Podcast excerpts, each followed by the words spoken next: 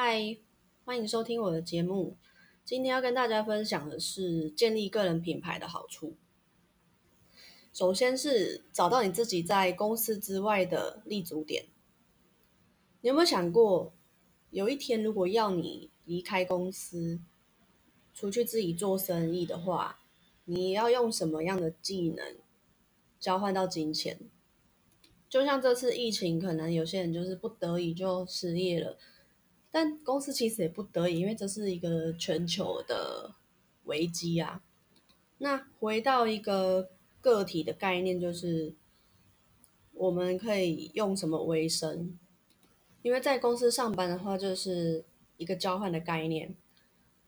嗯，你向老板卖出你的时间跟技能，处理他的一小部分业务，那老板给你钱，一个交换的概念。那以前在农业时代的时候，那个时候也是一样。比如说 A 有米，然后 B 有肉，那他们两个就互通有交换。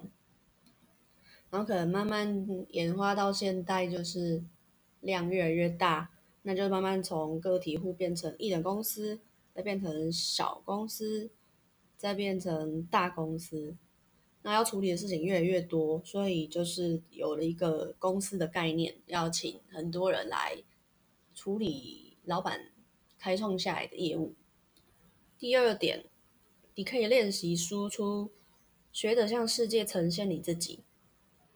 平常或许我们读了很多书，看了很多东西，但只要你不练习写出来、讲出来，或者是做一个影片的话，你的脑子没办法好好把这些资讯做有系统跟条理的呈现，就像我现在在这边讲话一样啊。其实我的脑子里面有，就是会有那种资讯，但我在想要如何在很快速的时间里面，把我想要讲的用有条理的方式讲出来，所以一切都要练习，都还有点卡卡的这样。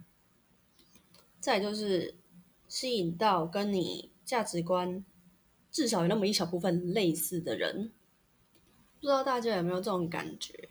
小时候就一路小学、中学、高中、大学，然后出社会以后，就是有的人会持续的联络，但有的人就是因为价值观慢慢转变，或者是疏于联络，就慢慢的就越来越没有朋友了。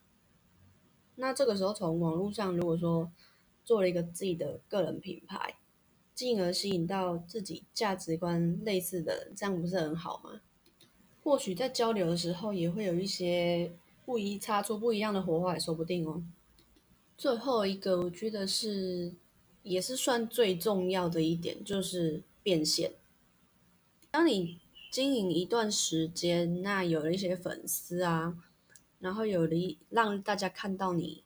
那这就有可能可以变现，比如说接接书的业配啊，或是什么产品的业配，跟厂家合作团购啊等等之类，这变现方式有蛮多种的，而且中间的利润也不太一样，就留到之后可能再做一集分享。好啦，今天也感谢你收听我的节目，记得帮我五星评分还有留言哦，拜拜。